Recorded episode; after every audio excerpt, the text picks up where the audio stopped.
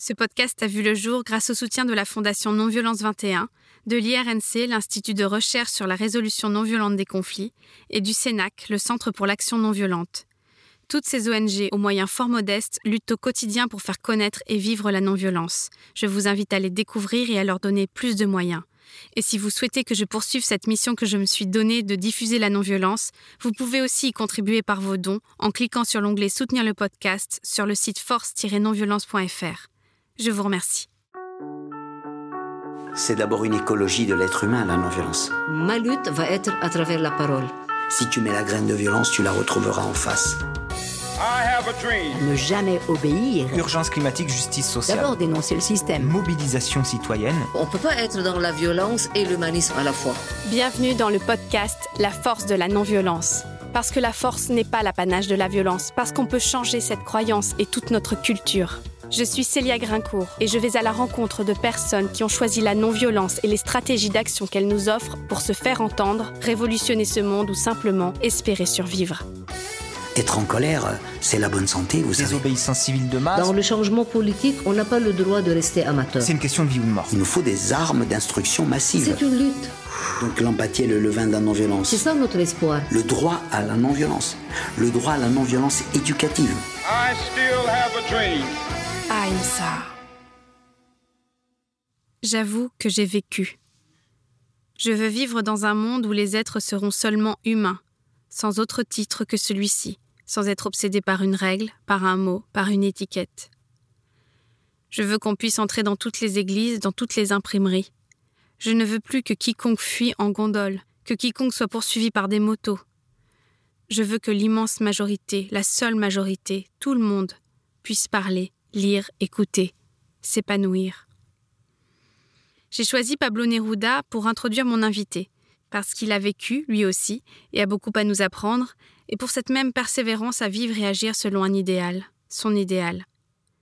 Étienne Godino est un militant de la première heure, alors même que la non-violence était un concept totalement inconnu. Il a vu et participé à la création des plus grandes associations françaises laïques consacrées à la non-violence, le Mouvement pour une alternative non violente, l'IRNC et Non-violence 21. Intéressé depuis toujours par les questions de défense civile, il profite de la retraite pour se consacrer au combat pour le désarmement nucléaire, un enjeu majeur toujours ignoré des dirigeants, mais malheureusement aussi des populations. Alors qu'il m'envoie chaque mois les comptes rendus de la vigie citoyenne qu'il effectue avec d'autres bénévoles à propos du centre nucléaire situé à Valduc près de Dijon, alors qu'il est actuellement en procès pour s'être introduit sur ce site, il m'a semblé nécessaire de mettre en lumière son parcours et cette lutte dont nous, citoyens, citoyennes, devrions de toute urgence nous emparer. Étienne Godino, qu'est-ce que c'est pour vous la non-violence? La non-violence, c'est à la fois un mode de vie respectueux de l'homme, euh, de l'environnement, de la nature, et un mode d'action politique respectueux de l'adversaire, qui n'exclut pas euh, la contrainte ni l'illégalité. Le respect, ça ne veut pas dire qu'on accepte tout l'adversaire, au contraire, on lui rentre dedans pour lui dire ce qui ne va pas. Il faut distinguer la force et, la violence. C'est un des apports considérables qu'a fait Jean-Marie Muller de clarifier les concepts. Euh, la force qui oblige l'adversaire à céder euh, n'est pas la violence qui le détruit ou qui le meurtrit. Et donc, euh, la non-violence, c'est vraiment développer un rapport de force pour obliger l'adversaire à négocier et à trouver une solution à un conflit. Et donc nous, nous affirmons que pour déraciner la violence, il faut réhabiliter le conflit. Alors vous êtes l'une des figures des mouvements non violents en France. Comment êtes-vous tombé dans le bain de la non-violence? Oh, C'est tout simple. À l'âge de 20, 22 euh, ans, je devais faire un choix sur le service militaire. Je me voyais mal à la caserne. Et donc j'ai fait le choix de l'objection de conscience. Alors, qu'est-ce que c'est l'objection de conscience? À l'époque euh, où il y avait un service militaire, c'était deux ans de service civil. Et moi, j'ai fait le choix de travailler dans une petite asso qui s'appelait l'Association des Amis des Circos, qui éditait une petite gazette qui s'appelait Combat non violent. Et mon objectif, c'était de travailler sur les alternatives à la défense, puisque je refusais l'armée, mais je refusais pas le principe d'une défense de la société et de la démocratie. À la fin du service civil, euh, Jean-Marie Muller m'a contacté au moment où il envisageait de créer le MAN, le Mouvement pour une alternative non violente. Donc j'ai été parmi les cofondateurs de, de ce mouvement qui avait pour objectif de sortir la non-violence de son cadre euh, confessionnel, où elle était jusque-là, avec l'Arche de Lanza del Vasto et avec le MIR, le Mouvement international de la réconciliation. Nous voulions quelque chose de non confessionnel et avec une vision clairement politique. Et puis, dix ans après, s'est créé l'IRNC, l'Institut de recherche sur la résolution non des conflits. Donc, je me suis impliqué pas mal dans le premier colloque qui a eu lieu à Strasbourg sur les stratégies civiles de défense. Et je suis resté euh, à l'IRNC depuis ce temps-là. Euh, j'ai été dix ans président, aujourd'hui je suis vice-président et je reste très impliqué notamment dans le site Internet. Une de mes activités euh, qui ne me prend pas beaucoup de temps mais qui me tient à cœur, c'est celle de président du Fonds de dotation pour une culture de non-violence. C'est un, une sorte de, de fondation hein, qui a été créée par euh, l'association Non-Violence 21 pour financer des projets non violents d'intervention civile de paix, de formation. Donc j'appelle euh, tous vos auditeurs à réfléchir à ce qu'ils vont faire d'une partie de leurs biens vraiment, les mouvements non violents ont aussi besoin de moyens. Mmh. Avec vous, j'ai l'impression de plonger au cœur de l'histoire de la non-violence en France. Euh, alors, est-ce que vous accepteriez qu'on se promène un peu euh, oui. le long de vos souvenirs en s'arrêtant sur les rencontres importantes? Oui. Une de mes premières rencontres, ça a été celle de Joe Pironnet, qui était compagnon de l'Arche de Lanza del Vasto. Il est venu à Nancy, au café de l'Excel, près de la gare, en 1972 pour une conférence et il m'a beaucoup impressionné. Il roulait les airs et il disait notre civilisation est avancée. On, dit aussi de la viande qu'elle est avancée. Euh, ou encore il disait oh, si vous ne voulez pas mourir pour quelque chose, eh ben vous mourrez pour rien. Et, et, alors je me suis dit, ah, voilà quelqu'un qui sait où sont ses valeurs et, et ses priorités, et ça m'a ça m'a beaucoup marqué. Je me dis, voilà, c'est des gens qui ont, qui ont une colonne vertébrale. Hein. Donc, il faisait partie de l'Arche de Lanzo del Vasto. Déjà, qu'est-ce que c'est l'Arche? Alors, l'Arche de Lanza, euh, ça a été créé par Lanza del Vasto, qui était un homme qui a été rencontré Gandhi en 1936 qui a passé une année près de Gandhi, qui a écrit alors le pèlerinage aux sources, qui a eu un grand succès à l'époque, et puis qui, en, après la guerre, a créé des communautés de, de l'Arche, d'abord à Bolène, puis ensuite à, à la Borinoble, pas loin du Larzac d'ailleurs. Et il a eu un, une forte euh, influence justement sur le mouvement des paysans du Larzac. Lanza a été jeûné euh, 15 jours pour soutenir les paysans du Larzac et pour les engager à rester dans la non-violence. Et c'est ce qui a fait leur force. Et donc Joe Pironnet faisait partie de ce mouvement Alors Joe Pironnet a été un pilier de ce qu'on appelait l'action civique non violente pendant la guerre d'Algérie. Donc, euh, il se battait contre les internements abusifs, euh, contre la torture. Donc, cette rencontre a été importante. Du coup, vous lui avez parlé à la suite de cette conférence Non, non, non? non, non euh, je me suis dit, il faut que je continue à lire. Donc, à l'époque, je lisais Jean Toulac, un prêtre qui avait été résistant. J'ai lu Jean-Marie Muller. Et puis, c'est là que j'ai décidé d'investir là-dessus. Je me dis, c'est vraiment une voie euh, très prometteuse pour l'humanité puis des rencontres comme Jacques de Bollardière ou Simone, son épouse, qui a eu un rôle très important euh, auprès de lui.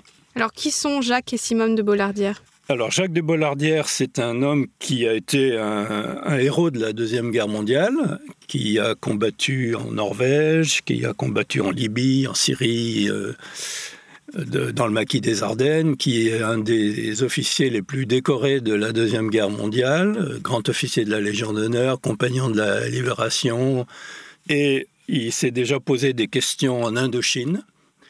Sa femme notamment lui a fait prendre conscience que c'était vraiment une guerre coloniale. Et puis en Algérie, il a refusé la torture et il a accepté de témoigner dans l'Express pour soutenir Jean-Jacques Servan-Schreiber.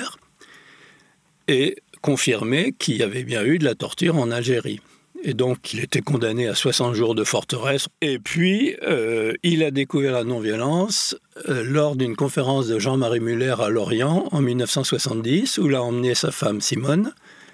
Et là, il a vu que tout s'éclairait, que c'était complètement dans la poursuite de son engagement.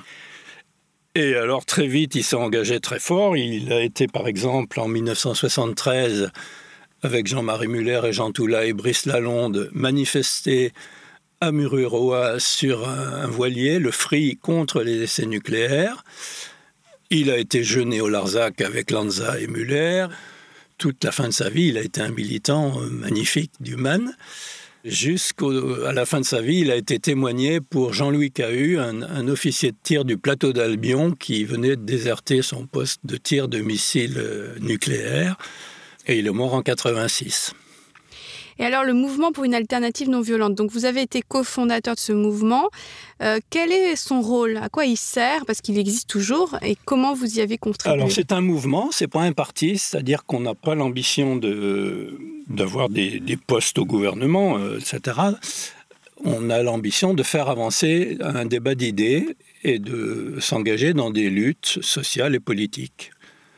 On s'est engagé historiquement euh, beaucoup sur euh, l'objection de conscience, sur le combat contre les dictatures en Amérique du Sud, en Europe de l'Est. Le bouquin de Jean-Marie Muller, Stratégie de l'action non violente, a été traduit en polonais, a beaucoup contribué au développement de la non-violence euh, avec Solidarnosc ou peut-être la Charte 77. On s'est engagé contre l'apartheid en Afrique du Sud, bien sûr. On s'est engagé aussi pour obtenir des changements législatifs, par exemple sur euh, l'éducation à la non-violence à l'école. On a obtenu que maintenant, dans les programmes de l'éducation nationale, il y ait une formation à la non-violence. Le MAN a fait des petits, il a fait l'IRNC, qui est un institut de recherche qui a pour vocation de, bon, de faire de la recherche euh, en lien avec des universitaires, avec d'autres instituts dans le monde, des contacts aussi euh, avec les politiques, les militaires euh, ou, les évêques, etc.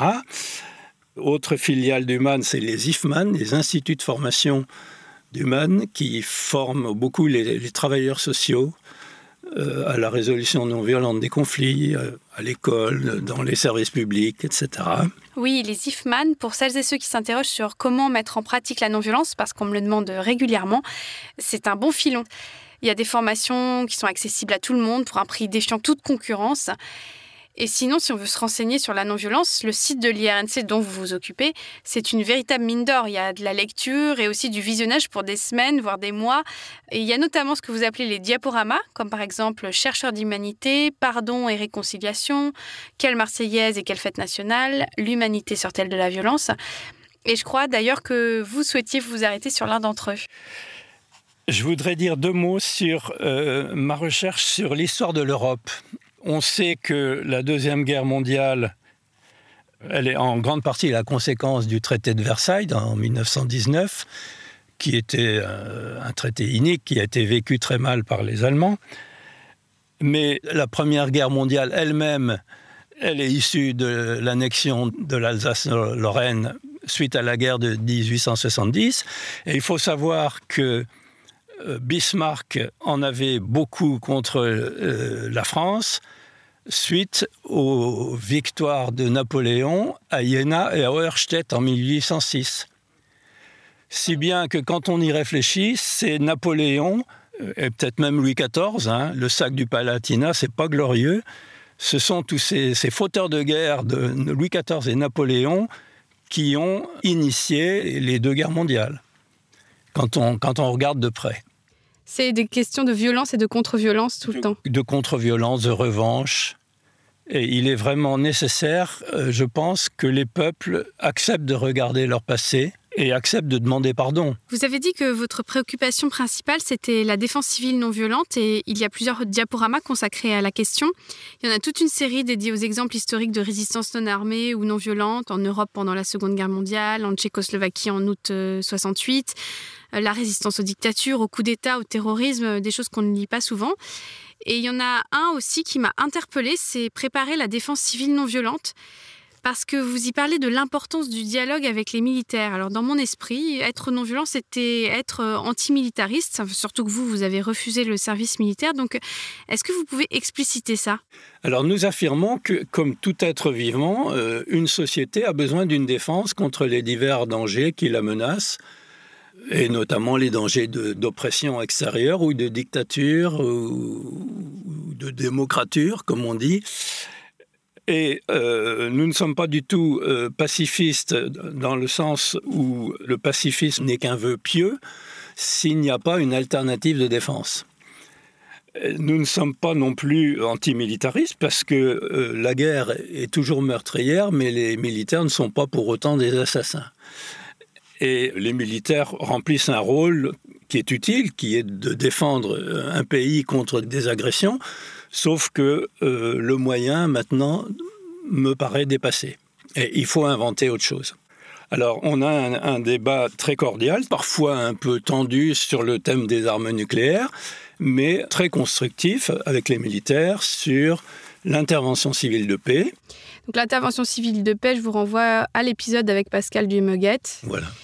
Et qu'est-ce qu'il y a comme autre moyen de défense civile non violente? Alors la défense civile non violente, ça consiste à rendre une société euh, insaisissable par un agresseur, interne ou externe, c'est-à-dire économiquement inexploitable, politiquement ingouvernable et psychologiquement insoumettable. Alors comment on fait ça? Eh bien, ça veut dire qu'il faut articuler la résistance des autorités publiques, qui peuvent passer dans la clandestinité, hein, et la résistance de toute la société civile, les entreprises, les associations, les églises. Le refus total de coopérer. Un refus ciblé de coopérer avec l'oppresseur pour lui rendre euh, la situation intenable.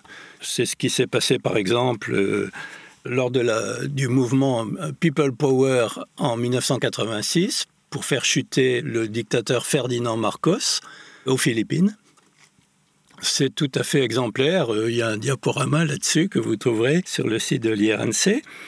Et quelle a été votre expérience de contact avec les militaires? Alors, il y a eu plusieurs types de contacts. Dans les années 90-2000, euh, nous rencontrions le SGDN, le Secrétariat général de la Défense nationale, le général Mouton, le général de Kersis par exemple, qui étaient très intéressés par nos recherches. En 2000, nous avons rencontré le COFAT, le commandement des organismes de formation de l'armée de terre, le général Bachelet, avec qui nous avons travaillé sur la, une formation intervention civile de paix à Lyon, donc il nous a envoyé un lieutenant-colonel, euh, il nous a fourni un, commandant qui nous a parlé de son rôle dans les opérations d'intervention extérieure.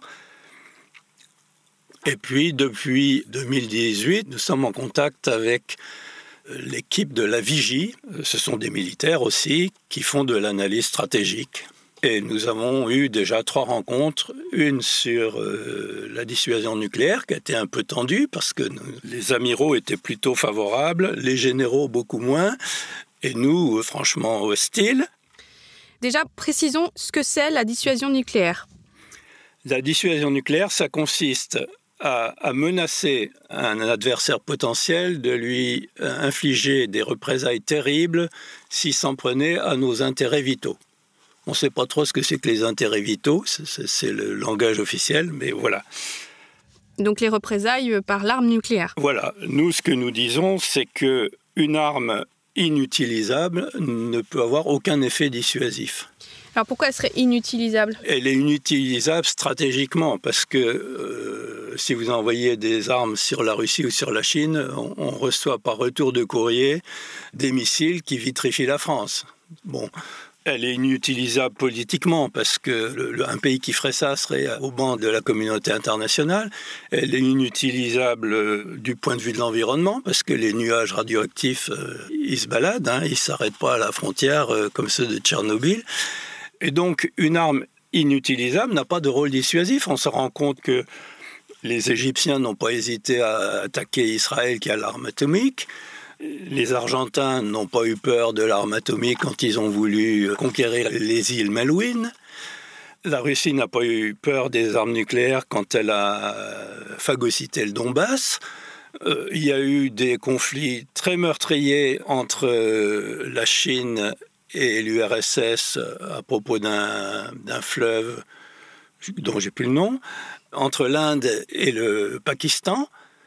Chaque fois, on se rend compte que l'arme nucléaire est inutilisable et elle est extraordinairement dangereuse. Mais les États-Unis n'ont pas été mis au banc de la communauté internationale malgré euh, Hiroshima et Nagasaki. Alors, faudrait reprendre toute l'histoire d'Hiroshima et Nagasaki. En fait, les États-Unis savaient très bien que le Japon voulait capituler. Ça a peut-être accéléré la capitulation, mais la capitulation, elle était déjà acquise. Et ce que disent maintenant les historiens, c'est que les bombardements de Hiroshima et Nagasaki, euh, c'est à la fois la fin de la Deuxième Guerre mondiale, mais c'est surtout le début de la guerre froide. C'était une façon pour les Américains de dire aux Soviétiques, voilà, nous avons la bombe atomique. Et ça a été le début d'un processus calamiteux, évidemment. Une course aux armements qui n'a pas fini. Alors le stock actuel d'armes nucléaires est de 13 000 et quelques armes. Il a été plus important. Dans le monde? Dans le monde. Mais enfin, ça suffit à faire sauter la planète plusieurs fois. Pour moi, il y a trois grands défis actuellement sur la planète. Il y a les armes nucléaires, il y a euh, le problème de l'environnement, le climat, la biodiversité, etc. Et puis, il y a le problème de la misère et, de l'exclusion et, de l'inégalité de richesse entre les pays. Parce que non seulement les, armes nucléaires, c'est dangereux, parce qu'évidemment, si on les utilise, bon, bah, la planète... Euh, disparaît, enfin nous avec. Mais en plus, c'est pas seulement le fait de tirer les armes, c'est qu'il y a aussi des défaillances, il y a aussi euh, des dangers euh, liés au cyberpiratage ou je sais pas. Absolument. Donc est-ce que vous pouvez expliquer tous les dangers que ça représente? Alors il y a des dangers d'erreur humaine, il y a des dangers de défaillance technique, il y a le danger de la prolifération.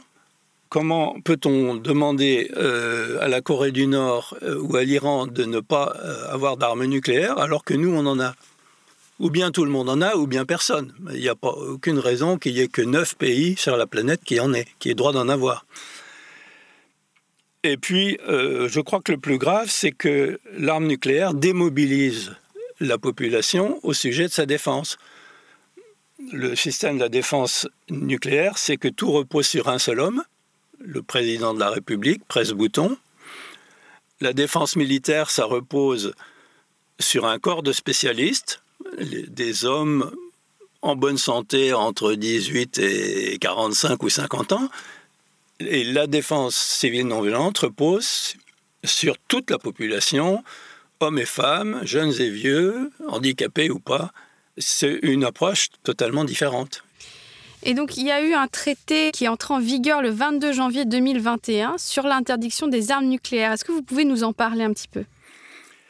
Alors, le TIAN, comme on dit, le traité sur l'interdiction des armes nucléaires, a été effectivement voté le 7 juillet 2017 par 122 États de la planète et il est rentré en vigueur le 22 janvier 2021 après la 50e signature, 50e ratification par un Parlement. Donc c'est devenu euh, la loi internationale, la norme internationale. Et maintenant, tout le but, c'est que les neuf puissance nucléaire y adhèrent. Parce qu'elles, elles n'ont pas signé. Elles n'en veulent pas, évidemment. Elles, n'en veulent pas. Et nous, nous pensons que la France et le Royaume-Uni sont les deux puissances nucléaires qui sont les mieux placées pour initier un mouvement de désarmement. Et comment nous, citoyens, nous pouvons soutenir ce traité? Alors nous pouvons soutenir ce traité de plusieurs façons, en interpellant notre député, notre sénateur, en demandant à notre maire que notre commune signe l'appel des villes pour l'adhésion au TIAN. Nous pouvons demander à notre banque de ne plus financer les industries liées à l'armement nucléaire. Sur le site des Amis de la Terre, par exemple, vous avez un guide qui vous indique les banques qui coopèrent avec l'armement nucléaire et celles qui, n'en veulent plus.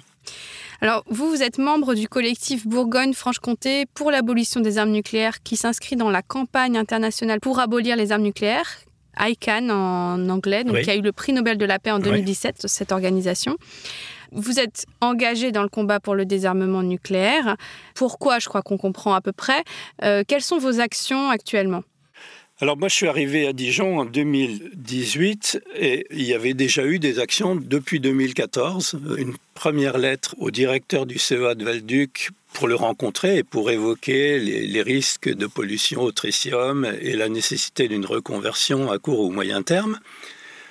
Euh, en 2018, moi, j'ai remis une couche en écrivant une lettre ouverte euh, qui a été signée par 38, 38 euh, organisations de Bourgogne-Franche-Comté pour demander à nouveau un entretien au directeur de Valduc, qui nous ignore complètement. Alors pourquoi Valduc? Alors Valduc, c'est un centre qui se situe à 40 euh, km de Dijon, un centre du CEA, donc Commissariat à l'énergie atomique et aux énergies alternatives. CEA DAM. DAM, c'est Direction des applications militaires le centre de Valduc assure la maintenance et le perfectionnement des 290 armes nucléaires françaises. Alors à Dijon, nous faisons tous les mois une veille citoyenne pour interpeller à nouveau le CEA et lui demander rendez-vous. Donc tous les mois, nous sommes soit dans un petit village près de Valduc qui s'appelle Maulois, soit dans une rue de Dijon. Et donc ce site nucléaire stratégique, j'imagine qu'il est inaccessible? Alors il y a cinq rangées de barbelés pour y rentrer, sauf qu'il y a une zone où on peut rentrer très facilement, où nous sommes allés euh, le 9 juillet en voiture. On peut rentrer en voiture.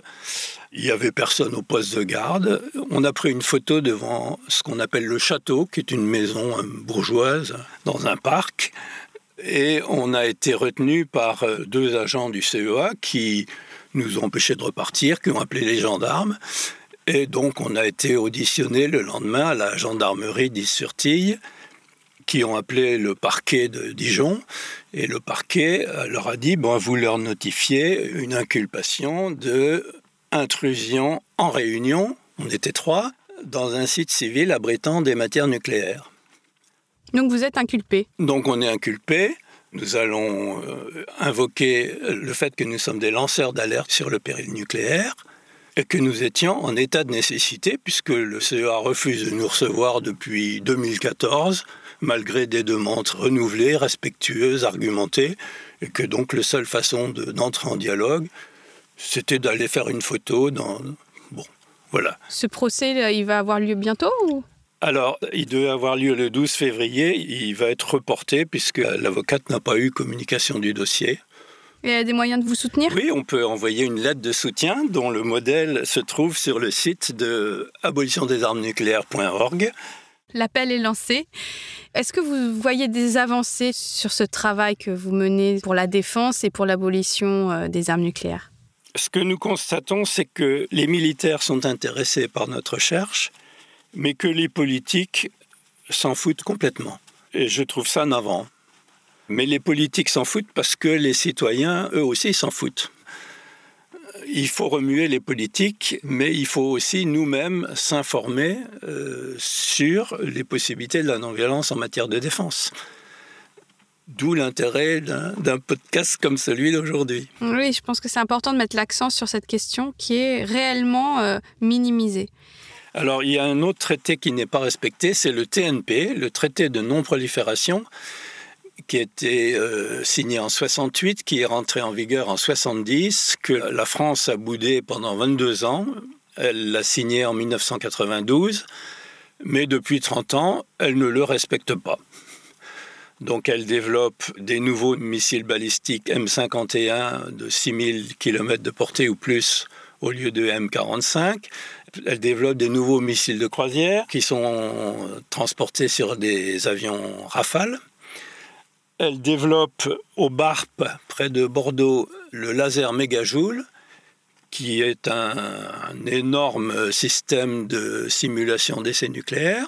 Et elle développe à Valduc, en coopération avec les Britanniques, le projet EPUR, qui est un projet de simulation d'explosion d'armes nucléaires. Donc elle est vraiment hors la loi en fait. Elle viole manifestement, ouvertement le traité TNP, mais comme les citoyens ne, ne râlent pas, il n'y a aucune raison que la France change de comportement tant que les citoyens euh, sont passifs.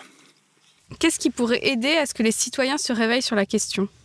Il faudrait que les, les grands partis écologiques euh, comme Greenpeace, euh, la Fondation Nicolas Hulot, prennent aussi en compte la question des armes nucléaires plus sérieusement qu'elles ne l'ont fait jusqu'ici. Mais il faut aussi que les, les citoyens se remuent.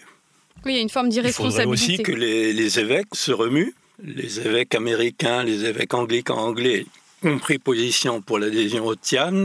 Les évêques français, on ne les entend pas. Mais après, les évêques ont-ils encore un poids en France? Ça, c'est une bonne question. Alors, vous avez coécrit en 2012 un livre avec Laurent Muratet, Un nouveau monde en marche. Bon, avant que cette expression vous soit piquée malencontreusement, dont le sous-titre est Vers une société non violente, écologique et solidaire. C'est un des livres que j'ai dévoré personnellement quand j'ai commencé à m'intéresser à la non-violence parce qu'il est très complet, il y a plein de thèmes qui sont abordés, énormément d'interviews. Euh, ça montre aussi à quel point la non-violence euh, est une culture en elle-même puisqu'elle se décline dans tous les domaines euh, de la vie. il y a un gros morceau, et ça m'avait étonné, je me souviens, consacré aux alternatives économiques, à l'économie en fait. Ce qu'il faut dire, c'est que la réflexion sur les alternatives économiques, elle a plus d'un siècle d'antériorité. Hein. L'économie sociale et solidaire est un secteur très important dans, l'économie française et occidentale.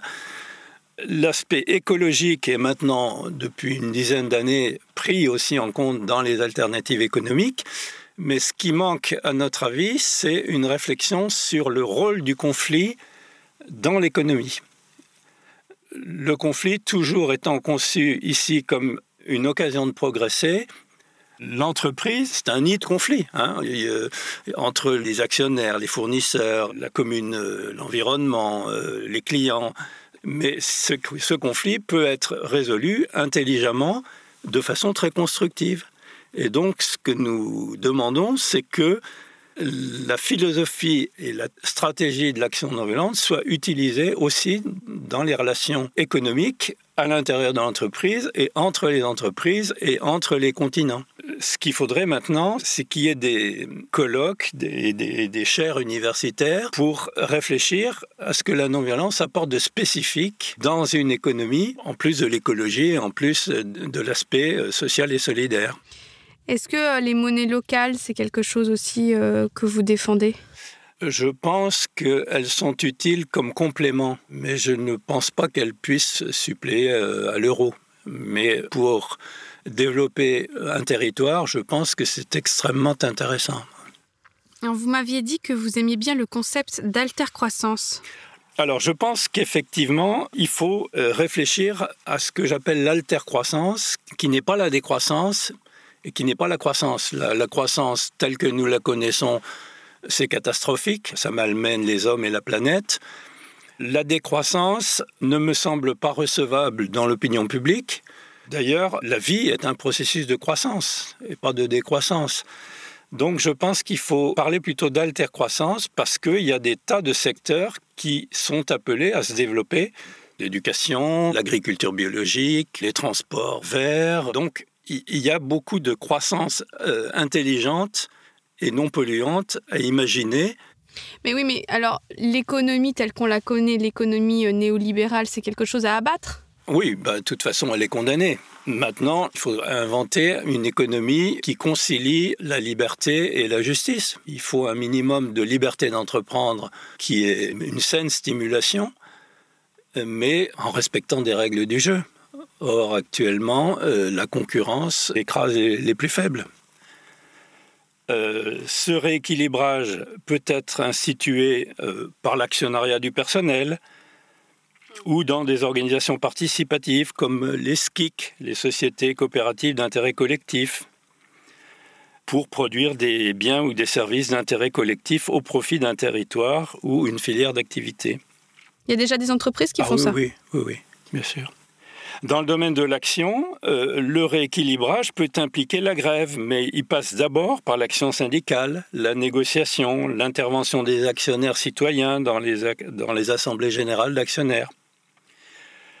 Au niveau macroéconomique, euh, le euh, rééquilibrage entre pauvres et riches, dominants et dominés sur notre planète, passe par des organisations et par des rencontres internationales, des traités, des ONG comme euh, Oxfam, Via Campesina, euh, Transparency International, des initiatives comme les forums sociaux mondiaux ont pour objectif de promouvoir la justice et le respect de l'environnement dans ces structures et dans ces rencontres. Et puis il y a toutes les possibilités d'action qui sont nombreuses, participation à des conférences internationales, l'action des associations de consommateurs, y compris le boycott, par exemple le BSD, le boycott des investissements sanctions, pour soutenir la lutte non violente du peuple palestinien contre l'occupation militaire israélienne. Il y a aussi toutes les actions internationales contre la dette, contre les paradis fiscaux, contre l'invasion publicitaire, contre l'investissement des banques dans le secteur des énergies fossiles ou nucléaires, euh, contre les exportations d'armes, alors, je vais lire un passage d'un texte de Gandhi sur l'économie. La véritable économie ne va jamais à l'encontre des principes éthiques les plus élevés, de même que l'éthique véritable, pour mériter son nom, doit être en même temps de la bonne économie. L'économie véritable défend la justice sociale, elle promeut le bien de tous à part égale, en incluant les plus faibles. Elle est indispensable pour une vie décente. Le fait d'étendre la loi de la non-violence au domaine de l'économie ne signifie rien moins que la prise en considération des valeurs morales pour fixer les règles du commerce international. Ça vous parle? Tout à fait. Celui qui, reprend le plus actuellement cette réflexion de Gandhi, c'est Raja Gopal, l'animateur du mouvement Ekta Parishad, qui défend les, les petits paysans, les paysans sans terre, les exclus de la planète. C'est un Indien qui a organisé diverses marches. La marche Yanadesh en 2007, la marche Yan Satyagraha en 2012 et la marche Jai Jagat en 2020. Jai Jagat, c'est Victoire pour le monde. Oui, ces marches qui ont pour but de revendiquer une alternative au modèle économique dominant, justement. Le magazine Alternative non violente en a d'ailleurs parlé dans un numéro assez récent. Alors aujourd'hui, Étienne Godino, vous êtes euh, à la retraite, mais très actif, comme on a pu le voir. Est-ce qu'en se retournant sur votre vie, vous vous réjouissez ou vous nourrissez des regrets particuliers? Je me bats contre l'arme nucléaire depuis 50 ans, bientôt 50 ans, et j'ai l'impression que ça commence seulement à bouger. Avec le Tian, et puis avec tout ce qui se passe euh, du côté de Dijon, là. Mais je constate que la non-violence a quand même fait beaucoup de progrès depuis 50 ans elle est devenue crédible, c'est-à-dire digne d'être discutée. C'était pas le cas quand vous étiez plus jeune? Ce qui n'était pas le cas à l'époque. Il y a encore beaucoup de travail à faire de vulgarisation. Elle est encore très peu connue à l'école, dans les universités. Sur le site de l'IRNC, d'ailleurs, vous publiez une liste de formations universitaires qui abordent la non-violence de façon directe ou indirecte. Bon, elle reste très rare en France. Ce qui est très réconfortant, c'est que la jeunesse prenne en main l'outil de la non-violence dans les luttes écologiques. Euh, ce que fait euh, ANV COP21, Extinction Rebellion ou Yaos for Climate, c'est tout à fait impressionnant. C'est sûr, et en même temps, je suis confrontée régulièrement à des critiques euh, parfois virulente sur la non-violence. Alors c'est peut-être positif, ça signifie en effet que c'est un peu plus connu qu'avant. Moi ce que je constate c'est que ceux qui critiquent euh, la non-violence, souvent ils oublient de faire le constat de l'échec dramatique de la violence. Par exemple, dans la lutte du peuple palestinien, la violence a été une catastrophe qui a complètement décrédibilisé la cause des Palestiniens qui a justifié le mur de, le la honte, l'érection du mur de séparation, qui avait à l'origine un but de protection des civils israéliens contre des kamikazes fous. Et maintenant, les conséquences sont dramatiques. Le mouvement des Gilets jaunes, il a échoué à cause des dérapages suscités par les Black Blocs. Ah, vous m'avez dit, euh, quand on a préparé cette interview, que vous aviez une collection d'images euh, des plus beaux ponts du monde sur votre ordinateur. Ça vient d'où cet intérêt? Alors, je, trouve que le pont, c'est une très belle image parce que le pont réunit les hommes alors que les murs les séparent. Et c'est beaucoup plus facile de bâtir un mur que de bâtir un pont, parce que le pont, il repose sur du vide. Mais le pont est tout à fait nécessaire euh, pour inventer l'homme du 21e siècle qu'on pourrait peut-être appeler l'homo viabilis. Après l'homo sapiens, il faudra inventer l'homo viabilis qui arrive à vivre avec ses semblables et avec la nature. Et est-ce que vous avez le sentiment euh, d'avoir été cohérent entre vos idéaux et la pratique de la non-violence, que ce soit dans vos combats ou dans votre vie personnelle avec vos proches? C'est une question redoutable, ça. C'est que, euh, comme dit euh, Pierre Rabhi, on peut récupérer son eau douce, on peut acheter bio, on peut avoir son compte bancaire à la nef et puis être invivable dans son entourage. Aldo Capitini disait que la non-violence est une manière de faire qui résulte d'une manière d'être. Le but du jeu, c'est d'articuler la transformation personnelle et le changement sociétal. Mais ça, c'est un chantier toujours ouvert. Pour vous euh, encore Pour moi aussi. Merci Étienne Godino. Avec plaisir.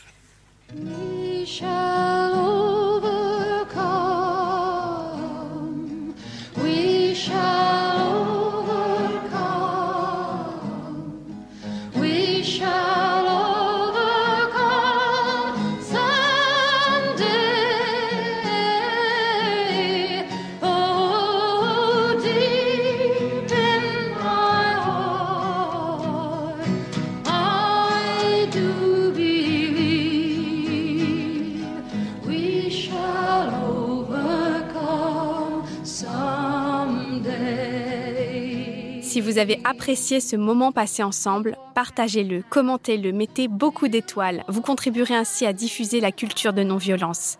Pour aller plus loin, rendez-vous sur force-nonviolence.fr ou sur les sites de mes partenaires Non-Violence 21, l'IRNC et le CENAC.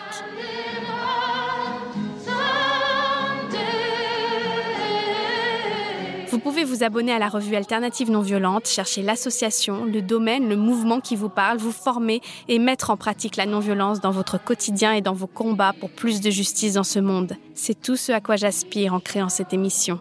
Je réponds avec joie sur les réseaux sociaux et la chaîne YouTube La Force de la Non-Violence. À très bientôt. Aïmsa. Truth will make us free.